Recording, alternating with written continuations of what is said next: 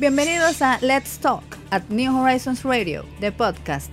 En este escenario, el concurso de las ideas tiene una plataforma activa, veraz, crítica y diferente para la comunidad educativa, la nación dominicana y el mundo. New Horizons Radio apuesta a generar ese espacio de aprendizaje innovador que sirva de complemento para todos los proyectos que exhibe nuestra inmensa familia educativa. Quédate conectado. Un nuevo capítulo comienza ahora.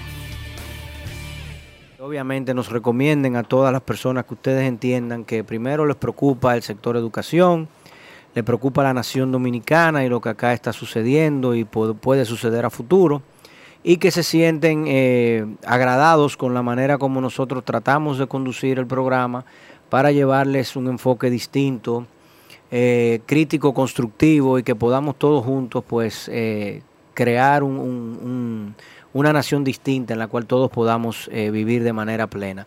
Tenemos en el día de hoy acá al señor Rudy Gana, eh, padre de New Horizons también, quien en el día de hoy, eh, a Rudy lo conoce mucha gente en el mundo tecnológico acá en República Dominicana y obviamente lo conocen muchas personas del sector gobierno, aunque él es un poquito como el dark web, él siempre está detrás de la cámara, ¿tú entiendes? Donde nadie sepa que ese señor blanquecino así, suizo, está aquí eh, manejando los, los, todos los, hilos, y sobre todo de la alta tecnología. Yo no sé si Hideki Morrison tuvo situaciones con él en el pasado, aquel, con aquel nefasto eh, centro de cómputos que nuestro amigo Hideki montó en una ocasión. Pero ciertamente con Rudy queremos conversar en el día de hoy sobre todo lo que tiene que ver con los planes que hasta ahora ha presentado el Ministerio de Educación para eh, crear un proceso virtual de enseñanza, el cual nosotros ya desde el punto de vista metodológico, desde el punto de vista sanitario de la salud, no solamente física, sino también socioemocional de los alumnos, hemos creo que demostrado ¿no? con, con suficiente evidencia empírica que es una estrategia equivocada, que es una estrategia que el ministerio debería de rápidamente sopesar y modificar pero queremos en el día de hoy entonces abordar el punto tecnológico y el punto operativo logístico y que sea Rudy el que nos dé a nosotros algo de luz sobre la viabilidad de dicho proceso. So, bienvenido Rudy a tu casa y queremos escuchar de parte tuya cómo tú ves esta iniciativa de las clases en línea para 1.6 millones de alumnos del sector público y 800 mil alumnos del sector privado.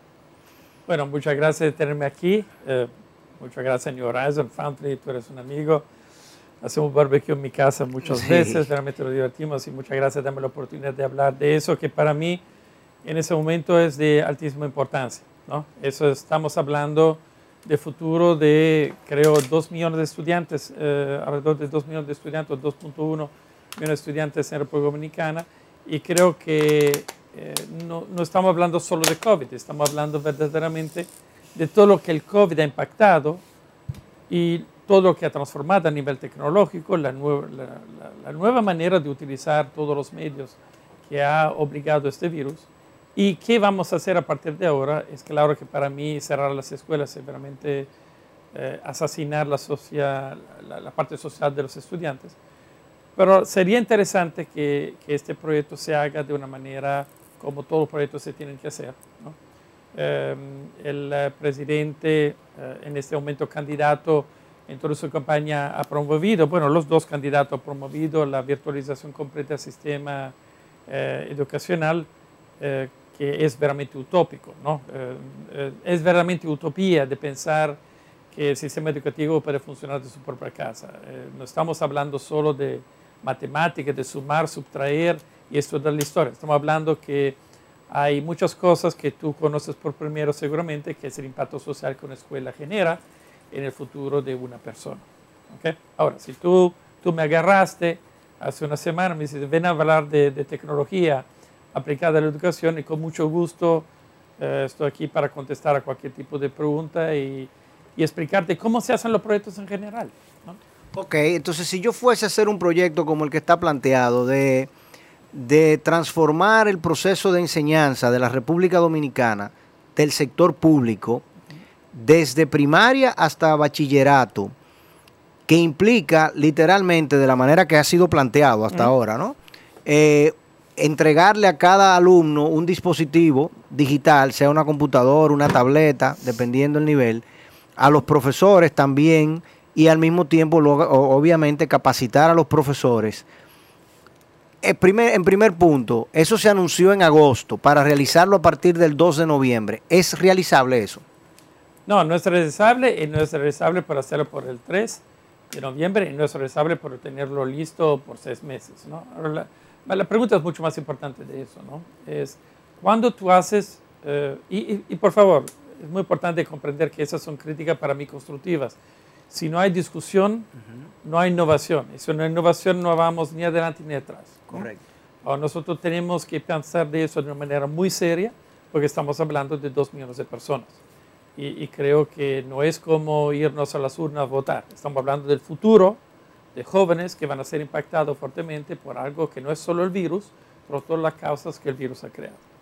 Ahora, cuando se hace un proyecto de, tamaño como eso, y quiero dar algo de realmente muy, eh, bastante ridículo, que yo he hecho esta misma propuesta en el 2012 al Ministerio de Cultura y lo envié hasta la presidencia, eh, cuando se ha hecho eh, la licitación por la, una pequeña reforma de 40 mil PCs y 20 mil laptops que querían comprar en este año.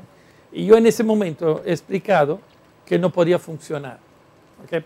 Ahora, yo quiero decir con mucha claridad, un sistema, una, una nueva infraestructura, un cambio positivo en educación no se hace comprando unidades de procesamiento si yo hago una, una licitación y la única cosa que la única cosa que yo compro son PCs, no estoy llevando una solución.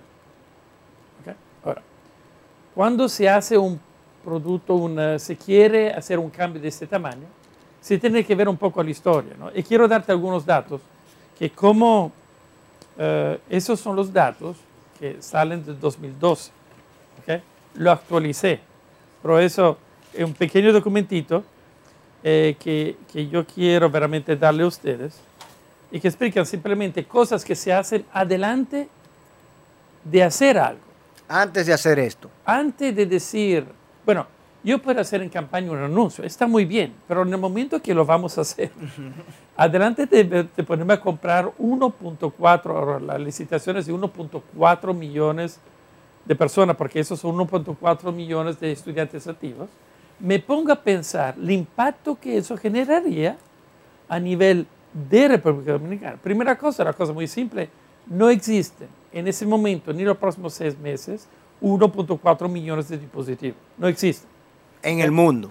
o sea, para eh, comprarlos, para comprarlos. Primero, porque todo el mundo está comprando eso. Right. Y segunda cosa, para el República Dominicana es un, es un stamp en la humanidad. ¿okay? Es, decir, es una islita pequeñita. You mean a speck of dust?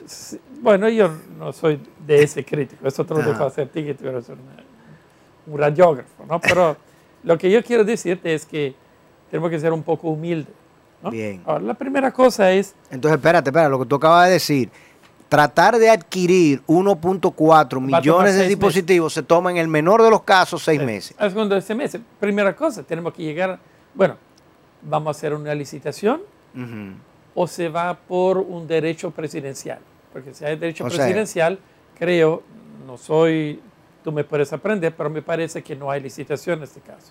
Sí, el, ministro anunció la semana pasada que van a abrir a una licitación. Bueno, ahora si hay licitación, una licitación con esta complicación va a tomar dos meses. Claro. ¿Ok? Porque se tiene que comprender primera cosa lo que se quiere. ¿Qué se quiere adquirir? Exacto. ¿no? Y no es comprar 1.4 millones de dispositivos. Estamos hablando de electricidad, estamos hablando de conectividad, estamos hablando de utilización, estamos hablando de mantenimiento, estamos hablando de ciclo estudiantil, que todos los años hay cuántos nuevos estudiantes. ¿Que entran al sistema? Sí, 100 mil. Pueden, sí, cerca de 100 mil. Ok, o qué se pasa con lo que entran y que salen. ¿Qué van a hacer sus dispositivos? ¿Los ciclos no siguen? Y los que se pierden, y los que se dañan. Como yo empecé en el 2012, estoy listo. Tú siempre estás listo, Rudy. No, yo vivo en tecnología, ¿no? A diferencia de personas que compran cajas y mueven cajas, yo hago realmente sistemas con cientos de miles de conectividades. ¿no? La primera cosa es, tenemos que ver un poco la globalización en general en el mundo, ¿no? que ha cambiado los últimos 10, 15 años. Tú te recuerdas, en los años 2000, todo el mundo hablaba de Microsoft. No estaba Android. No. En 2000 no estaba Google, no estaban. Llegaron después. O quiere decir que hoy, si miramos adelante de hacer eso, tenemos que comprender quiénes son los grandes jugadores. Claro. Oh, yo te doy esos datos. Primero, eh, como usuarios, hay casi 3 mil millones de usuarios en Facebook. Okay. ok. Hay un millón de usuarios en Instagram, 800 millones en TikTok y 2 billones utilizan WhatsApp. Eso te hace ya comprender que somos una sociedad conectada. Es decir, que ya, como yo lo había traseado en 2012, el sistema ya se ha, eh, se ha modernizado. La gente está más lista. Quiero poner también que ese COVID ha acelerado todas las adopciones de técnicas en tiempo real. De, webinars, de entrenamiento, de todo eso. Hace un aburrimiento. Bien. Eh, otro dato, hay diversidad, bueno, hay un otro dato interesante que si estamos en globalización, todo el mundo piensa, oh, qué bonito, ¿no? Porque yo, tú sabes que yo estoy muy, trabajo mucho con emprendedores, ¿no? PAEX es una compañía que hace eh, espacios, servicios por emprendedores, lo hacemos todos desde el año. Oh, todos los emprendedores dicen, bueno, globalización, wow, yo puedo llegar a 2 mil millones de personas. Bueno, la verdad es que 2 mil millones de personas pueden llegar a ti y a tu mercado, ¿no? Es que todo lo que es yo puedo vender afuera, es que de afuera puede vender. Y que claro que no hay más barreras de lenguaje, de idioma. Todo se traduce hasta el tiempo real. ¿no? Voy en Google Translate, lo hago, tengo el dispositivo. Es decir, también la barrera, que son ya mil millones de personas que utilizan esos traductores, eh, ya esa barrera del idioma está cambiando también, que si la barrera no existe más. Bueno, nos vamos un poco a las diversidades un poco de las plataformas, ¿no? los sistemas operativos, que es muy importante, ¿no? Porque si tenemos que pensar, es que todos los dispositivos, 1.4 millones de dispositivos, van a tener que funcionar en una plataforma operativa, lo que se llama un operating system o un OS. ¿no? Ahora, cuando en el año 2000 empezamos, todo el mundo utilizaba Windows, Microsoft. Salían del DOS y empezaban de manera timorosa a entrar en eso. Ahí en ese momento 400 millones de eh, PC conectados. Y si tú lo miras históricamente, cada mes se doblaba o casi se doblaba el poder de un microprocesor. Y como eh, Microsoft, Windows, utilizaba muchísimo recurso, necesitabas un procesor que sea siempre más fuerte. Un procesador, sí. Un procesador, gracias. Hoy no es el más el caso. ¿Cuál es la última vez? Adelante yo cambié PC todos los años. Ahora, la última vez que cambié mi laptop era hace tres años y todavía funciona perfectamente, porque ya llegamos a tiempos de procesamiento que son altísimo nivel. ¿no? El único mercado que realmente utiliza eso de manera siempre majestual es audiovisuales, fílmico, ¿no? todo lo que pasa por, esa parte, que no es la parte de Instagram, no, son cosas profesionales, toda la parte fílmica. Bien, vamos al día de hoy ha cambiado completamente. Ahora el rey incontrastado es Android, ¿ok? que a través de la parte telefónica ha entrado también en la parte de los, um, de los uh, desktop o los tablets, ¿no? que nosotros decimos. Hoy como hay 2.6 billones o 2.600 millones de dispositivos arriba de, uh, de um, Android. En iOS, que es el mundo Apple, son mil millones y Windows ha regresado con un trabajo realmente muy distinto a 400 millones. Eso es muy importante, porque si la plataforma en 2012 tenía que ser sí o sí en un ambiente Windows, hoy no es el caso. Otra cosa muy importante es que 97% de todos los servidores críticos están en Linux, no en Windows. En un sistema abierto. en un sistema propietario que es público a la base y que los gobiernos o las grandes instituciones compran este sistema operativo y lo cambian por no ser hackeados. ¿Ok? Ahora, eso es muy importante, porque si 97% de todos los iOS es abajo de Linux, es claro que la plataforma educativa no puede ser algo de muy por afuera de los estándares. Solo 2% está abajo de servidores Windows. Okay. Ahora, esos son los servidores críticos, los servidores que procesan billones, trillones de, informaciones al segundo. ¿okay? Es claro, yo tengo servidores en mi... Entonces lo que tú quieres decir con esto es que, por ejemplo, la plataforma que se vaya a utilizar desde el punto de vista, eh, digamos, funcional, tienes que necesariamente tomar en cuenta dónde va a estar la capacidad de procesamiento tuya, si tú la vas a contratar en la nube, si tú vas a tener un banco de servidores y cómo va a ser esa capacidad de procesamiento. Bueno, el Estado yo creo que es socio en el NAP de las Américas, eh, de pronto lo pudiese poner allí, pudieran hablar con Carlos Slim, segurito que él va a estar muy contento si usan los servidores de Claro y lo colocan por allí, los franceses de Altis también se sentirían portugueses de, Haití, de no sé finalmente, también se sentirían contentos si utilizan eso. Payex no sé si tiene un banco de servidores contratado. También vamos a hacer una propuesta. También a disposición. Vamos a hacer una propuesta de servidores. Pero mira, eh, pero piensa en eso. Y hay una otra cosa que es muy interesante, que tenemos que Yo me lamento de yo no tener una. Mira, es una cosa que todo el mundo no está mirando, pero hay el mundo de los IoT. ¿Ok? Ajá realmente el mundo de los IoT, de esos dispositivos de Internet, ¿no?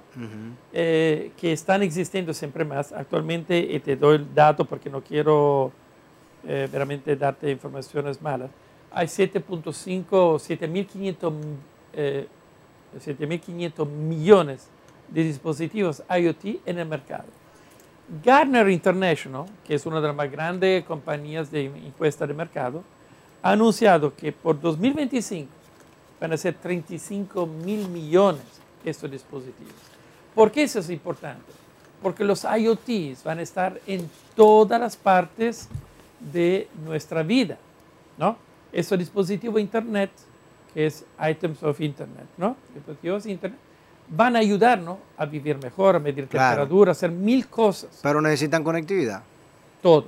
Sí. Ahora, pero en el mundo educativo no pueden no estar o tenemos que ya tener algo que sea válido y que ya tome en cuenta lo que se está pasando en el mundo de la globalización. Que lo pueda reconectar. Para pensar, para pensarlo, porque seguramente nos vamos a investir. Rudy, pero no hay tiempo para eso porque es el 2 de noviembre, Rudy. El 3 de noviembre. El 2 de noviembre. El, Día de los Muertos. El 2 Exacto, el 2. El 3, el 3 el de, el, las elecciones en Estados Unidos. En Estados Unidos. Rudy, usted ha hablado de todo lo que necesitan estos softwares, ¿no? Dependiendo de eh, la compañía, lo que Microsoft necesita, lo que Apple necesita, todo lo que eso implica en su vinculación con el, exacto, con el sistema educativo. Pero entonces, cuando nosotros vemos todo eso, me viene a la cabeza la inquietud que he tenido desde hace varios días y todo el mundo versado en el tema tiende a responder lo mismo, la conectividad. La estructura que tenemos como país para conectar a, esas personas, no solo a los alumnos, también a los docentes, también al sistema empresarial que tiene que seguir funcionando. La estructura que tenemos como país desde 2012 a esta fecha, ¿ha cambiado para que esto sea funcional de manera positiva? Mira, eh, quiero decir, con, realmente soy muy satisfecho de la infraestructura dominicana en general, ¿no? Porque, eh, bueno, nosotros fuimos uno de los primeros países en Centroamérica, y digo nosotros, casi me siento dominicano, soy americano, pero eh, eh, eh, realmente amo este país, seguramente quiero lo mejor por eso. Em, mira, la infraestructura aquí telefónica, por ejemplo, es de 120% de penetración. Okay? Hay hasta gente que tiene dos teléfonos, tres teléfonos, más los teléfonos fijos, todo eso. Que sí, no hay problema eh, República Dominicana tiene una de las mejores infraestructuras telefónicas del país. Rudy, pero hay muchos sitios vacíos todavía. Sí, sí, no, no, yo hablo, tú sabes, siempre tienes que hacer, tiras una media y tiras general, porque cuando tú tienes ese tipo de penetración, te muestra también una eh, voluntad del país de progresar. Si tú lo vas a intentar de hacer en otro país en Centroamérica que tiene una penetración de 50%, como es la mayoría de los países en Centroamérica, ya es mucho más difícil. Claro. No hay la, no hay la mentalidad, ¿comprendes?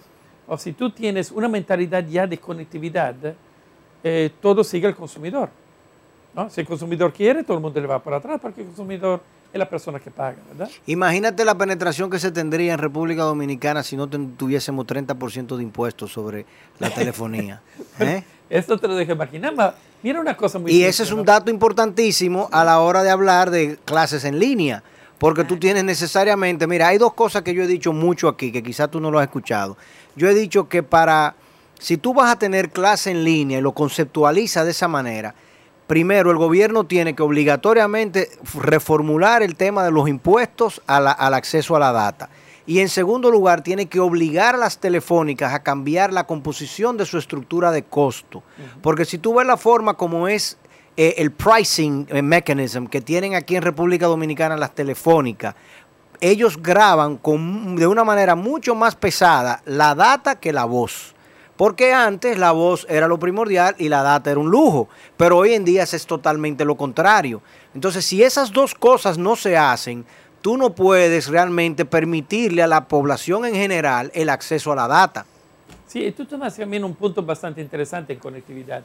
Eh, tienes también que realizar una cosa, que la voz necesita instantaneidad, instantaneidad y la data no. Correcto. Si tu mouse se para, ¿qué te interesa? si la máquina llega tarde, interesa. Pero si yo no te entiendo, Foundry, hace, es un problema de comunicación. Ahora digo que eh, volvemos un poco al sujeto de cómo hacer esta cosa, porque realmente es importante. Ahora, a nivel de infraestructura, hay infraestructura. Y creo que tú dijiste... ¿Y hay infraestructura para agregarle dos millones de usuarios de golpe? No, pero no, no, es de esa manera que tenemos que pensarlo. No estamos hablando en una solución, no estamos hablando de lo que estás intentando de hacer de una manera mala. Estamos hablando de cómo tendría que ser. Bien, para entonces para una solución necesariamente el tema de la ampliación de la cobertura y de la ampliación del ancho de banda dentro de esa cobertura tiene que necesariamente plantearse. Exacto, pero existe soluciones ah, sí, a la claro. conectividad, ¿no? Hay globos, por ejemplo, globos em, que son aeroespaciales, ¿no? que se posicionan, que son repetidores de antena que se podría utilizar. La duración de vida de ellos es de, de 200, 250 días, pero es algo que podría servir, ¿no? Bien, hablamos también de conectividad. En este momento tenemos cuatro conexiones que llegan a las islas submarinas que es solo cuatro, no hay 40. ¿okay? Es decir, que si nosotros intentamos de poner dos millones de usuarios, suplementar todos en audiovisuales, ¿no? Y ahora llegamos al punto, ¿no? Claro. Es claro que vamos a tener un surplus y vamos a tener un ralentamiento en general de lo que es necesario.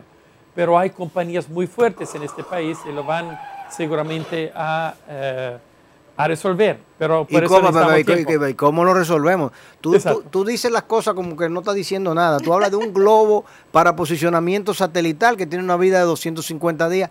Eso no es algo tan sencillo como que... bueno, es un producto, son ya tres productos que existen, se puede ordenar, pero necesitan 90 días para llegar. Para llegar. Y llegan otros 60 días para posicionarse y testearse.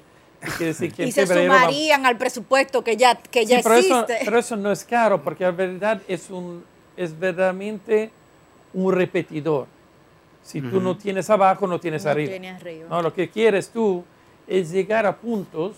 El tema es la logística y, y, la operativización pero ¿por qué no me se contesta a mí de una manera un poco más simpática, ¿no? diciendo, bueno, ¿qué es la penetración a nivel estudiantil que no tenemos? Porque sin este estudio no podemos eh, actuar, ¿no? Si, bueno, eh, si yo me voy en claro, entonces veo estas mapas, ¿no? Que me hacen ver cómo llega el, el, eh, el, circuito celular, ¿ok? Bien. Ahora dice, ¿cuántos estudiantes están en esta demografía? No se ha hecho ese estudio. Hay escuelas, pero no se ha hecho el estudio sabiendo, porque si la gente si hay muchos estudiantes que están en la montaña, no tengo conectividad, va a ser una cosa. Si hay pocos estudiantes que están en la montaña, es una otra. ¿no? Ahora, la pregunta que tenemos que hacernos es, ¿a cuántos y cuáles le vamos a llegar sin ayudar siempre a los privilegiados? Bien, señores, continuamos acá en Overtime, los que nos están viendo en YouTube, en Instagram, en Facebook y los que nos van a ver luego. Estamos acá con Rudy Gana y Rudy, eh, de Payex y de tantas otras empresas que tú creas, eh, este hombre es una monstruosidad creadora en términos de, tecnología. Sí, yo estoy loco por reguindarme de él un poco, a ver si algo se me pega, aunque sea un cocotazo. Pero él, él siempre me da bola negra a mí en todas las cosas. Me la pone bonita, la vea y entonces se me desaparece. un hombre que vive inventando. y No, oiga lo no, que no, viene. no, no. Él también. De verdad que sí. Sí, pero lo que yo invento no. no y renta. construyendo. Lo que, yo Claro. invento, lo que yo invento no renta, viejo, eso no, no es igual. Rudy, tú decías algo muy importante. Tú decías, mira, tenemos que compaginar dos factores fundamentales. ¿Dónde está la cobertura celular a nivel del plano, por ejemplo, de lo que de las antenas que tiene disponible en la geografía nacional las telefónicas, en este caso Claro, Altiz, creo que hay Win Telecom, dos o tres más. ¿Dónde tienen ellos las antenas celulares y dónde que realmente nosotros tenemos los usuarios? O sea, El alcance. el alcance, dónde, va, dónde que vamos a tener mayor demanda de, de alumnos, eh, de, los, de los alumnos de las escuelas.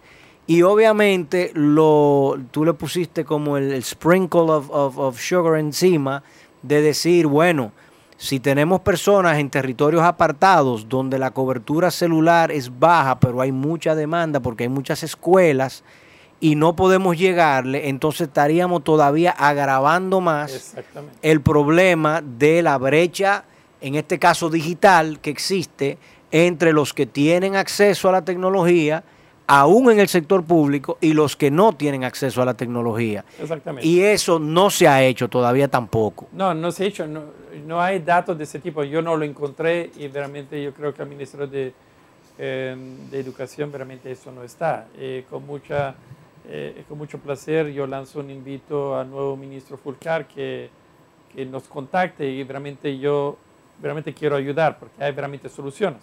Porque al final la, la solución instantánea tiene que ser un medio, ¿no? Hay, por ejemplo, eh, algunos estudios que se han hecho y pruebas que se han hecho y está actualmente operacional en diferentes países en Centroamérica, donde hay la aplicación de radiocanales y videocanales o canales televisivos educacionales por o temperar, ¿no? Es decir, bueno, necesitamos, ¿qué hacemos? Nada o hacemos algo. Bueno, empezamos a hacer algo y después retrapamos el tiempo con lo que va a ser la, la tecnología absolutamente increíble. Independientemente del facto que necesitamos escuelas llenas. Si queremos hacer algo, tenemos que hacerlo. Lo que decir que la solución no puede ser solo telemática, tiene que ser eh, bidireccional y monodireccional, ¿no? analógica, si tú quieres. ¿no? De un lado, la parte analógica nos lleva a las radios, las televisiones, como emitoras de canales educativos. Se ha hecho desde los años, desde Sí. que hay televisión. Sí, claro. Se, se puede hacer, se hace, pero no hay la bidireccionalidad. Ahora tú No. pierdes una grande, una muy, una muy importante parte de lo, de lo que son las preguntas. Pero se podría inventar cosas, ¿no? Por ejemplo, poner símbolos durante la emisión que se, que se conecten a través de un código de barra, a través de un teléfono que está en una conectividad más comprimida. Se pueden hacer cosas, ¿ok? Si se obvia con un, con un espectro un poco más grande. Pero volvemos un poco al fondo del problema. Ponemos que resolvemos el problema de la infraestructura. ¿ok? Ponemos que una parte de ella se va por radio y por televisión. Pero ahora siempre tenemos el elefante en el ascensor que yo quiero entrar, ¿no? El problema es estos 1.4 millones de PC que se quiere comprar y por qué se quieren comprar. Y seguramente hay mucha gente que está salivando, ahora me voy a vender 1.4 millones y me voy a comprar todas las casas que yo quiero, el bote, el barco y Dios sabe qué más, ¿no? Porque con eso la gente se acerca en un día, en un día y eso es un poco la indocracia aquí dominicana. Yo no, no trabajo toda una vida para crecer, no, yo quiero hacerme rico en un día. ¿No? Y después, el día después, bueno, vamos a ver qué puedo hacer. ¿no? ¿A, Eso- a cuántos políticos le debo favores al otro día? Bueno, no me permite hacer eso, pero eh, es demasiado importante eh, por tomarlo de esa manera. Ahora, yo que digo es, pensamos un poco al ciclo escolástico, ¿no? Porque del, del pri- del- de la primera a doceava, ¿no? Justo. Bien, eso es el ciclo, son 12 años. Empezamos a hacer un poco un análisis de cómo las personas, hemos hablado de dispositivos, hemos hablado, tú tienes prácticamente tres dispositivos, hoy como hoy, utilizados. Son el teléfono, que empezó de un inch, ¿no? de 2.5 centímetros, y ahora está en 9.6, que es el nuevo estándar mundial de los super teléfonos, super smart. Pero si tú miras, está a la derecha. A la izquierda tienes el desktop, que adelante tenía todo el espectro y que mano a mano se fue y ahora está, qué sé yo, 500 millones de usuarios, ¿no? Desktop. Y el desktop, hoy como hoy, la manera de subsistir es que verticalice. Y se verticalice con soluciones mediales, de, de grande procesamiento, ¿no? Después tú, con el desktop tienes que seguir el laptop, ¿no? El laptop yo lo pongo en el mismo parte porque siempre es algo de transportable de grande tamaño con grande procesamiento. ¿eh? Para mí es desktop, el laptop están juntos. En el medio tienes una identidad que realmente no se sabe qué se va a hacer con ella, porque es la competición con el laptop, que es el famoso tablet. El tablet iniciado de una manera increíble, siempre es increíble, pero ahora, ¿dónde está la identidad? Porque el teléfono le quita terreno, todo el mundo que tiene un grande teléfono tiene un laptop, y la interactividad, que es siempre de input de data, con, un, con, una, con, una, parte. Le han probado de todo, le han hecho teclado al láser, le han hecho, pero realmente no se destaca. Es torpe, sí. Y la detección OCR o la transferencia de escritura en un terminal, todavía no estamos en eso. Creo que es más un bloqueaje cerebral y social de entrar en eso. Bueno, yo tengo muchas eh, reuniones toda la semana y hay un par de ellas donde la gente se presenta un laptop y escribe en el laptop en el, eh, en el, eh, tablet, y, le funciona bien, pero son muy raros. Tenemos que hablar del consumidor, el espectro del consumidor, que son los millones, millones de personas. No son así. Ok, ahora, ahora tenemos estos dispositivos. Después le ponemos, lo ponemos ahí el cajón número uno. Bajamos y tenemos la infraestructura estudiantil. Y ahí veramente es muy simple. Tienes diferentes reglones de estudiantes que inician como el bebé a cuatro patas y terminas con un, con un bachillerato en, en el doceavo. Pero no es que la persona inicia con un dispositivo grande así, va a terminar haciendo ciencia política, matemática, geometría en un dispositivo que es mismo igual, no es posible. Ok, pero es interesante. ¿no? Ahora tenemos ahí dentro diferentes espectros de usuarios que yo pondría por atrás de equipos. Ahora yo digo, bueno, tenemos un ciclo de cinco años que, o tres años, por ejemplo, la parte inicial, que trabajan todo un poco de la misma manera. Ah, le voy a poner un dispositivo que está adecuado al fato que lo van a botar, le cae, que no se rompa, ¿no? Después hay el otro ciclo, cinco años, eh, que sea hasta, el, level 8, ¿no? Bueno, eh, en, en, esa parte, bueno, va a utilizar ya algo un poco más fuerte, podría ser un tablet, todo eso. Y pues la parte final, que podría ser algo como un laptop, O, por ejemplo un tablet con un keyboard, ¿no? Donde ya es una cuestión de resistencia. Lo rompen muy rápido. Sí, pero es cuestión de resistencia. Pero ahora estamos hablando que tengo una población, tengo eso, y después tengo la población de los profesores, que si quieren poder dialogar a nivel virtual, van a tener que tener un dispositivo también. Y que son los más resistentes, no son los niños, son Al cambio, claro. ¿no? Bien, ahora ya tienes esos dos. Y después tienes el ciclo. Porque yo he hecho un par de preguntas ¿no? tiradas ahí. Respecto, ok, vas a comprar 1.4 millones. ¿Y el año próximo cuánto? 100 mil más. Y en dos años, 200 mil más. ¿Cuánto de eso se van a romper porque son productos estándares del mercado? ¿Cuánto de eso se van a robar? Porque, señor, aquí hay pobreza. Claro. Entre comer y tener un fancy laptop, vendo mi laptop digo, bueno. Se me perdió. Se me perdió, vendo mi laptop y, op, ¿cómo? Aunque sí que el producto, cualquiera eso sea, no puede ser un estándar de mercado. No puede ser robable, no puede ser reutilizable afuera de una infraestructura que no sea protegida. Lo que se tiene que hacer es tener un dispositivo. Para que no tenga ningún incentivo de, de tú venderlo. Exacto. Y también eventualmente colorado de una manera distinta, así que cuando está en el mercado. Tú lo puedes identificar. mira, naranja. Ah, no, pero vamos a nombrar 500 compañeritos que se van a dedicar a la policía de rastrear esa, esa solución, laptops naranja. Esa solución yo la propuse en 2012. Y ni la vendía, la alquilaba. Claro. ¿Por qué? Porque alquilado, alquilado es mucho mejor porque tú le traspasas todo, todo el, el, costo fijo al, al subagente. hacer un liso o algo yo parecido. al gobierno.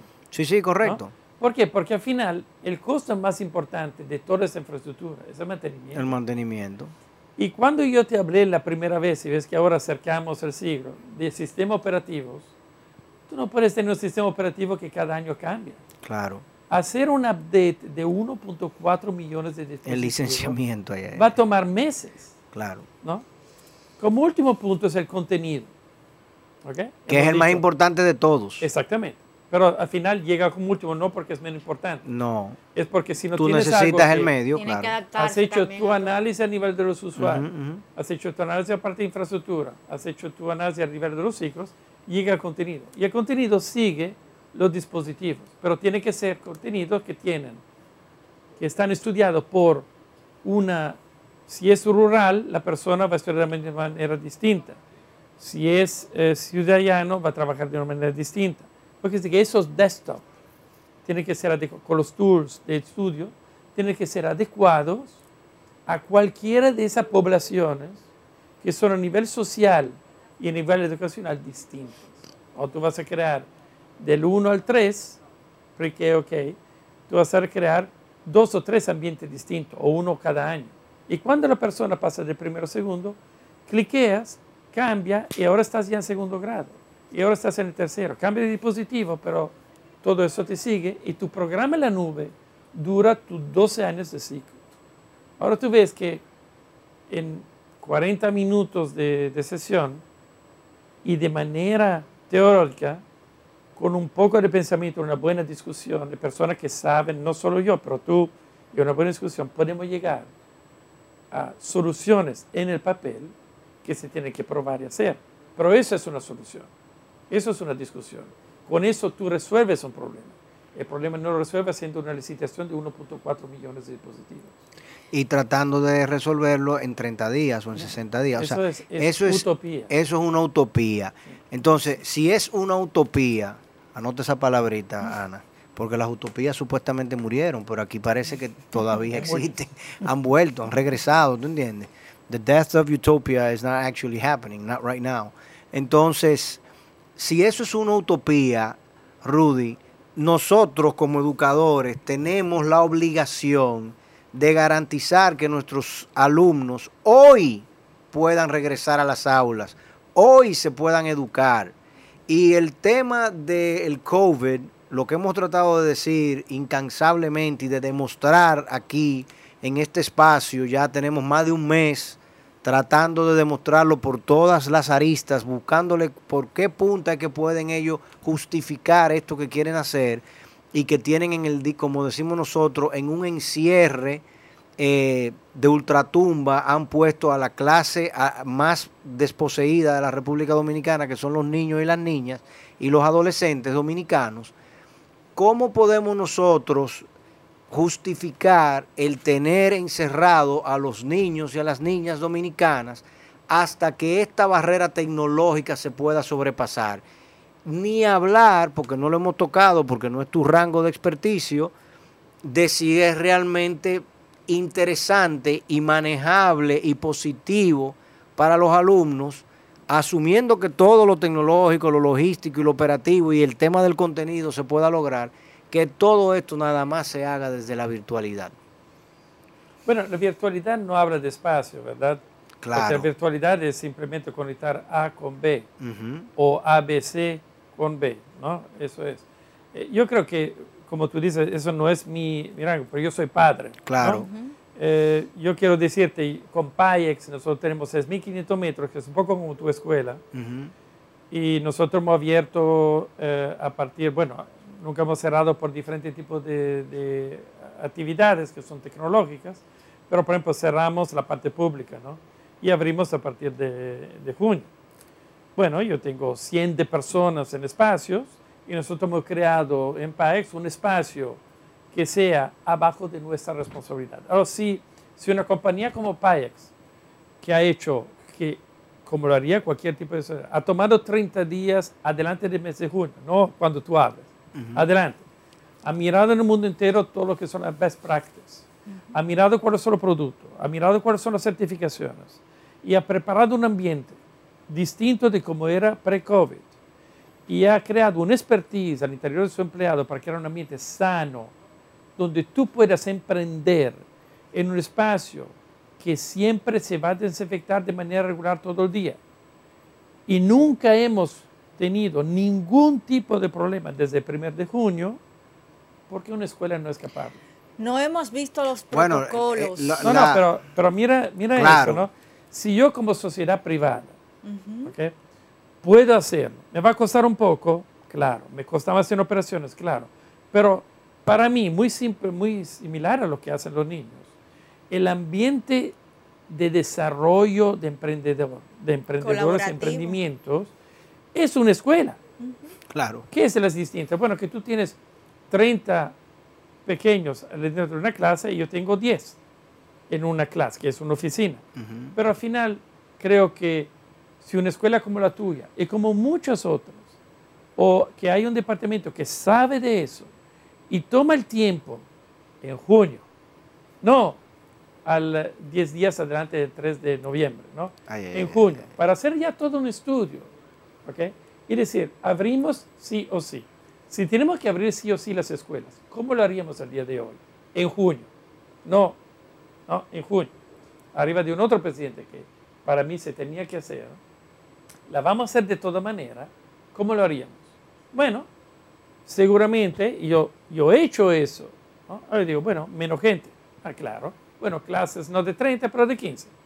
Alternancia, por ejemplo. Conectado, desconectado, virtual, no virtual. Dice, señores, yo creo que hay siempre soluciones. Pero si tú no te pones en manos de especialistas, ¿no?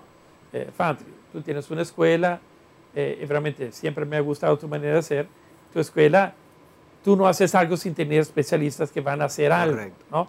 Y creo que las otras escuelas son exactamente la misma cosa. Pero si no se responsabiliza y si no se crea ese team ¿no? de manera anticipada en junio para cómo se podría hacer eso, no se puede cambiar. ¿no? Pero decirte, vamos a cerrar completamente la escuela por un año o un año y medio, me parece una otra utopía. ¿no? Porque el impacto social en nuestros jóvenes va a ser de, un tal, de una tal importancia que va a cambiar los caracteres de las personas.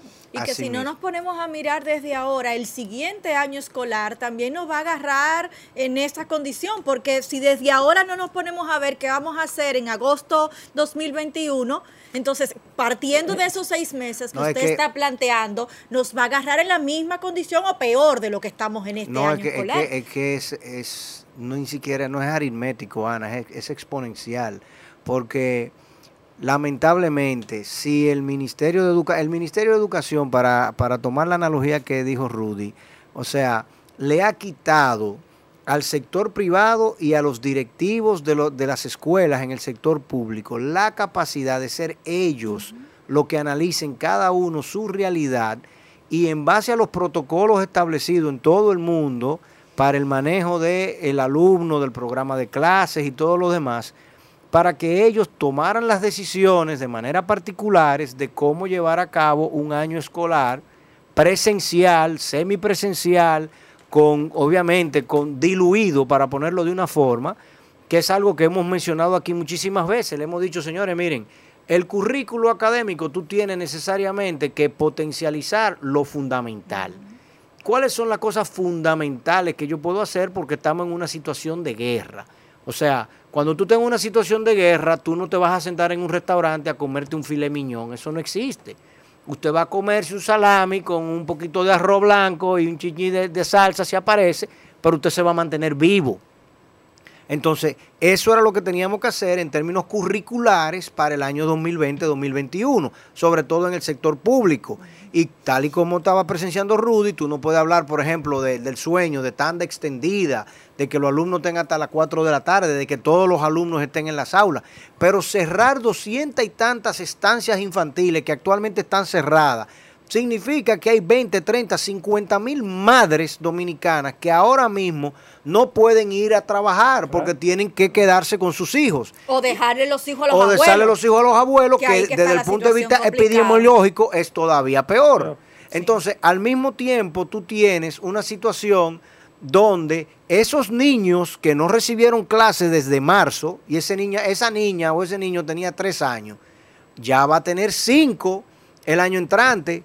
Entonces, para el año escolar entrante, entonces tú vas a tener una niña de cinco años que no ha tenido escolaridad en dos años de su vida. Eso es como volver al año 1970. Y como te digo yo, tú vas a tener en segundo de primaria niños que no tienen ni siquiera aprestos de lectura. Sí. Pero tú tienes que sentarlo en segundo de primaria con Por niños y niñas que sí saben leer y escribir. Cuando ese niño que no sabe leer y escribir le agarra el lápiz al que sí sabe leer y escribir y de allá para acá le suelte una pecosada, no te pregunte lo que va a pasar en esa aula y esa profesora va a poder dar clase y mantenerlo distanciado. Óyeme, tú estás creando un entorno social que es exponencial el trauma que nosotros vamos a tener. Entonces, tal y como dijimos el viernes pasado, señores, eh, meter la pata es de humanos, sacarla también es de humanos. O sea, podemos reconocer que no sopesamos, que no tomamos todas las iniciativas, tal y como dice Rudy, no pensamos en los expertos, no consultamos a los expertos, no evaluamos las consecuencias de la medida que estábamos tomando, sea por la presión mediática, por el hecho de que acabábamos de llegar, de que el año escolar ya estaba en ciernes, de que las autoridades anteriores nos pintaron una cosa y nos entregaron otra. Yo te voy a aceptar. variables pueden yo ser te voy a aceptar claro. lo que tú quieras. Ahora, lo que es inaceptable es sencillamente cerrarse a banda, como se dice en dominicano, y decir, no, yo voy a trancar el juego y todo el mundo mañana que vengan y, resolvamos. Pero esto hoy se trancó. Encajonar una solución que no es aplicable a la globalidad, a todos, o sea, porque definitivamente el sistema educativo O sea, sí. dominicano, no, no solo público y privado, sino el sistema educativo dominicano, incluso en el sistema público, es muy distinto dependiendo de la zona. Tal y como dice Rudy, Entonces, o sea, que al tienes- final de cuentas no funciona la misma fórmula para todos los niños Si el del estado país. de Nueva York está totalmente presencial, donde tú tuviste casi 60 mil personas fallecidas en ese solo estado, yo creo que República Dominicana puede definitivamente ensayar con la presencialidad.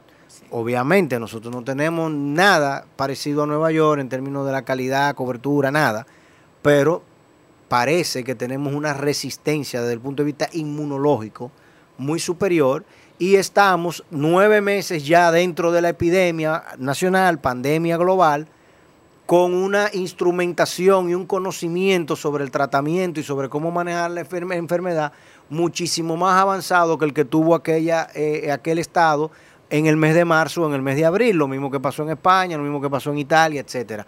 O sea, eh, Rudy, I can't thank you enough for the way you've eh, esclarecido, ¿no? Un poquito la parte tecnológica y operativa. Y tal y como tú dices, nosotros en 40 minutos acá hemos podido tener una discusión, llegar a ciertos consensos sobre qué se puede hacer y qué no se puede hacer. Y en definitiva, la preocupación ahora es más extrema.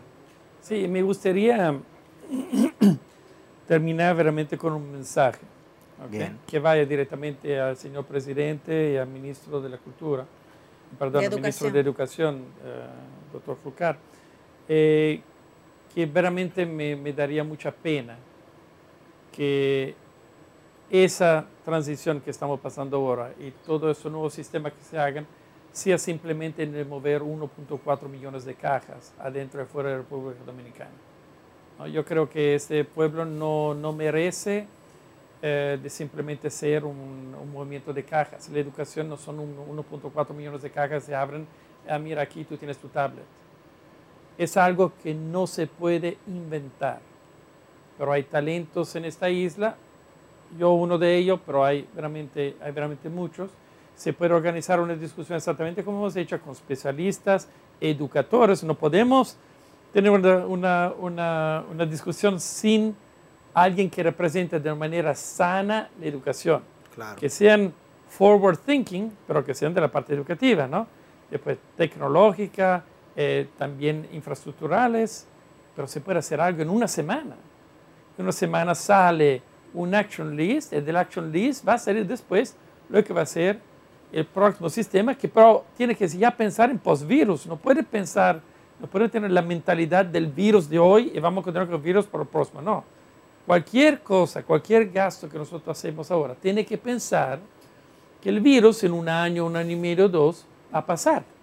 O ya la plataforma tiene que estar lista también para esa parte, sino que vamos, en dos años van a comprar otra vez dos millones de... de- La de calidad del gasto, Es que, definitivamente. es que ellos se han imaginado, mira Rudy, es todavía más traumático porque ellos se imaginaron que la vacuna va a resolver el problema.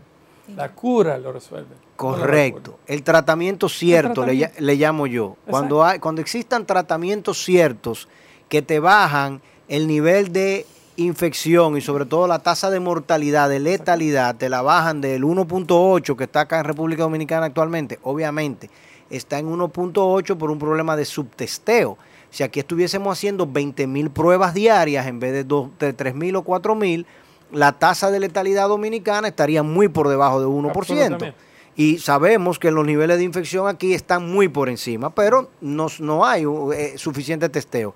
Pero cuando la tasa de letalidad baje por el tratamiento cierto, entonces tú tienes una cura, digamos, desde ese punto de vista. Ahora, ellos, ellos asumieron dos cosas. Ellos asumieron, yo puedo esperar la vacuna, which is the magic bullet, que no viene, y al mismo tiempo tengo un second magic bullet que va a ser 1.4 millones de cajas que le voy a dar a los niños. Los niños van a sacar las laptops de la caja o la tableta de la caja y van a jugar con la caja. Pero dime una cosa, eh, Fantri. ¿Cuándo sale la vacuna? Porque tú eres padre, Sí. tú eres madre. No. Oh, perdóname, tú vas a dar la vacuna a tu hijo. no, No. Absolutamente no. Mas No. no, mas- No. mas no existe. No. Y yo hablé con todos los padres que están en mi grupo.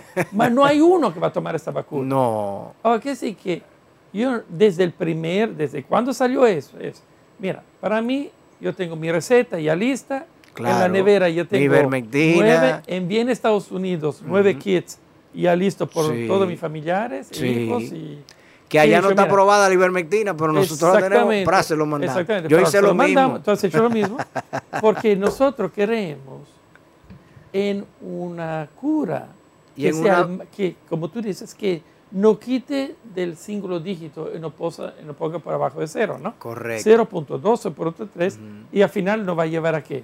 Influenza, Correcto. ¿no? La, la gripe mata en Estados Correcto. Unidos 35 mil personas por año. Y sigue aquí también la Y va a República seguir de la misma Dominicana con manera. esa incidencia. Correcto. Ah, Bueno, mira, es que sí, la vacuna.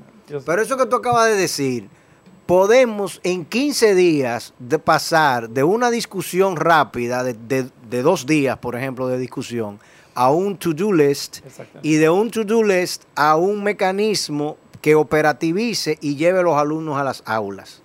Y una virtualidad o un- una, una transformación del proceso educativo de 24, 36, 48 meses, donde al final tú puedas tener un, un- un programa educativo en línea que complemente lo que teníamos anteriormente, que cambie la cosa, pero mientras tanto los niños se educaron y vamos a tener un proceso educativo, como digo yo, en estado de guerra, DEFCON 5 el primer año, y luego lo vamos bajando, DEFCON Como 4, todo. DEFCON 3, DEF- como todo en la vida. y se evitan otros problemas que se van a generar con este encierro de los niños. te evitas todo, o sea, porque que lo que estamos haciendo ahora mismo, señores, nos está llevando a un derrumbadero social y estamos violándole los derechos fundamentales a los niños y las niñas en el proceso.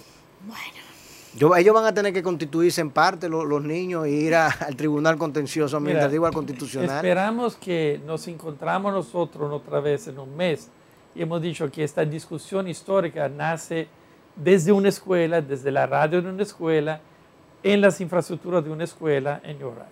Esperamos realmente Ojalá. que sea así. Ojalá, Ojalá. ojalá que gente escuche y empiece a utilizar lo que dice en inglés de noodle, ¿no? Para decir, mira, ¿qué es el mal en discutir una semana de manera seria, invitar a las personas que saben de eso? Porque es una cosa seria, no es un chisme, es, es una cosa seria. Vamos Ojalá a tocar sea- la vida de 1.4 millones de personas, 2 millones de estudiantes. Es ojalá muy sea en el corto plazo, ¿no? Para No, no, es lo que- es lo que podamos- estamos podamos hablando, o sea, hacerlo Yo- la invitación la, la he hecha. Esto es algo, esto es Claro. algo de, de rápidamente eh, el ministro de Educación y su staff decir, mira, vamos, vamos a llamar ocho personas y sentarse en una mesa, 14 personas juntas. Vamos a ver si es verdad. Y exactamente. Vamos a si verdad. Vamos a sacrificar, vamos a sacrificar dos días y vamos a resolver esto. Sí. Rudy, Bueno. gracias. Fue un verdadero placer. Gracias, Rudy. Sinceramente, yo no sé si, si ha dejado más luz o más revoltillo Oh, en no, todo no, este no, no, proceso, no, porque no. definitivamente tenemos que seguir conversando sobre estos temas. Porque la sociedad dominicana, los niños de nuestro país, que son el presente y el futuro de nuestra nación, necesitan que nosotros conversemos sobre esto y nos pongamos en práctica, ¿no? Para solucionar todas estas cosas. Gracias a todos por estar ahí con nosotros, señor Garrido. Mañana tendremos esta nueva cita a las 11 de la mañana. Y bueno, pues compartan este video. Yo estaré desde la hermana República de Santiago. Usted siempre se me vive yendo de paseo. No, yo estoy en el colegio New Horizons en Santiago. Yo voy a tener que inventarme mi agendita también para conectarme de otros ah, puntos. para La virtualidad reina. Señores, feliz resto del día. Síganos en nuestras redes sociales y compartan este y todos los videos que tenemos acá en nuestro canal de YouTube, porque sin duda tenemos que multiplicar estos mensajes de la comunidad educativa. Feliz resto del lunes. Gracias por mirar nuestro video acá en nuestro canal de YouTube New Horizons Radio.